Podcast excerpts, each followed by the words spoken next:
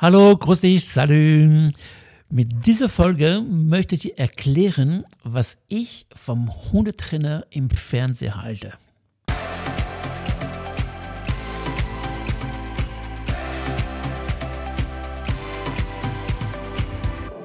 Also, damit sage ich nicht, dass Hundetrainer im Fernsehen alle schlecht sind.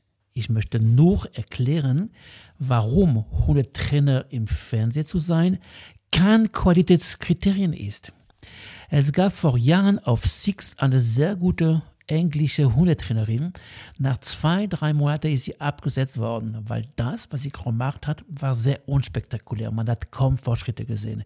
Aber genau das ist das richtige Hundetraining.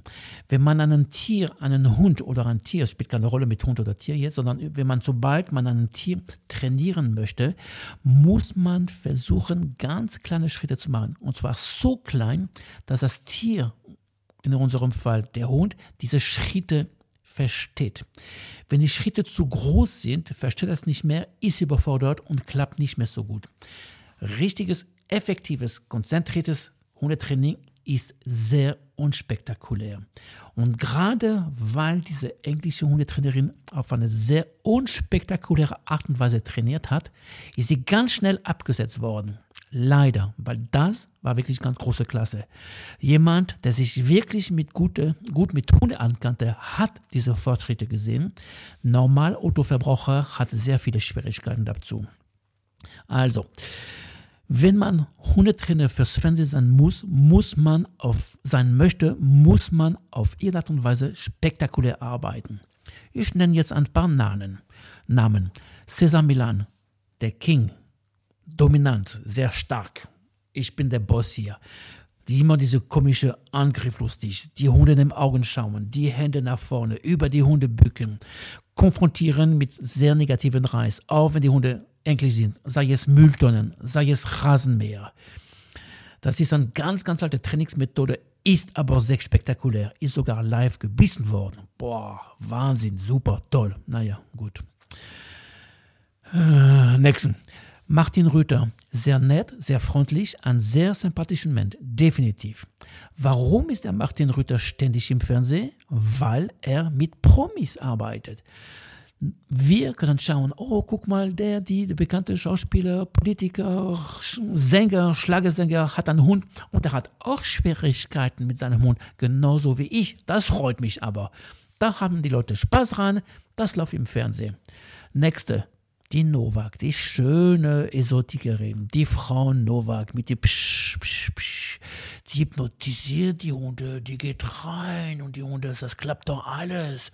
Ich gehe ganz tief in die Psyche mit meinen Augen, mit meinen Psch, Psch, Psch, Psch, Psch, Psch, Psch, Psch, Psch. Absoluten Schwachsinn. Aber das gefällt uns, wenn die nicht im Fernsehen. Wie die Erfolge aussehen nach der Sendung oder auf die Dauer, das weiß ich nicht andere Sendung, die läuft Samstag oder Sonntag, ich weiß es nicht mehr, auf Sat 1, glaube ich.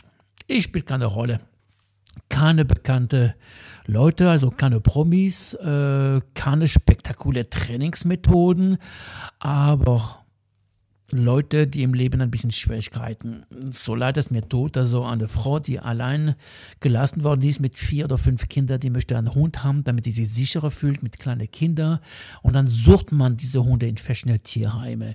Anderes Mal war das ein, eine behinderte Frau, beziehungsweise Entschuldigung, eine Frau mit Behinderung im Rollstuhl wollte um den Hund haben und man hat für sie einen Assistenzhund gesucht.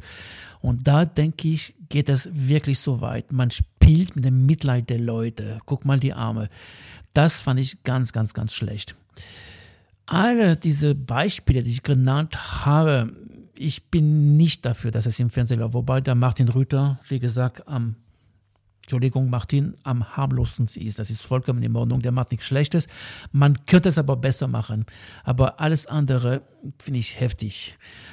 Trotzdem kann man aus jedem Film, aus jeder Situation, aus jeder Sache, die man dort anschaut, etwas Positives rausholen.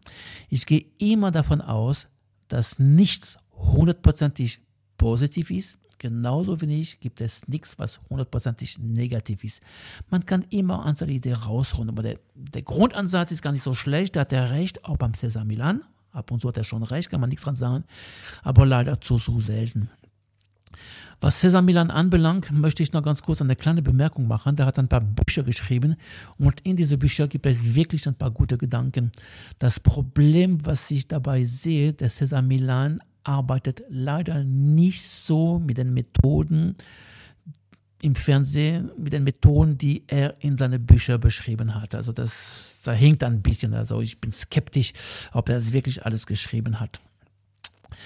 Äh, noch eine Bemerkung über Cesar Milan. Seit dem 1. August 2014 ist es Pflicht, dass man äh, Paragraph 11 des Tierschutzgesetzes hat in Deutschland, sobald man gewerblich Hunde trainieren möchte.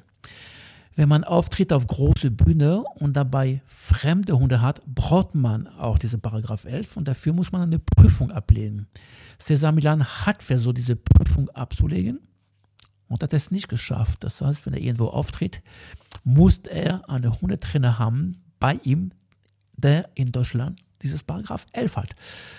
Finde ich lustig, finde ich merkwürdig, ist aber auch so. Auf alle Fälle auch einen Gedanken wert. Warum ich jetzt diesen Podcast gemacht habe, ist, ich versuche, dass du dir ein paar Gedanken machst, was ist gutes Hundetraining? Was ist effektives Hundetraining? Wie ist das angenehmer, sowohl für mich als auch für meinen Hund, ohne Stress zu trainieren? Erst wenn Training richtig Spaß und Freude macht, sowohl bei dir als auch bei deinem Hund, kann das Training richtig effektiv gestaltet werden. Und um Training effektiv zu gestalten, fängt man mit dem eigenen Kopf an. Also einfach nachdenken. Warum machst du was? Warum kommst du nicht weiter? Wenn du nicht weiterkommst, bist du dran schuld und nicht deinen Hund. Also in dem Moment zu viel verlangt. Mach die Schritte kleiner. Das wird das Thema von anderen Podcasts sein. Was sind kleine Schritte?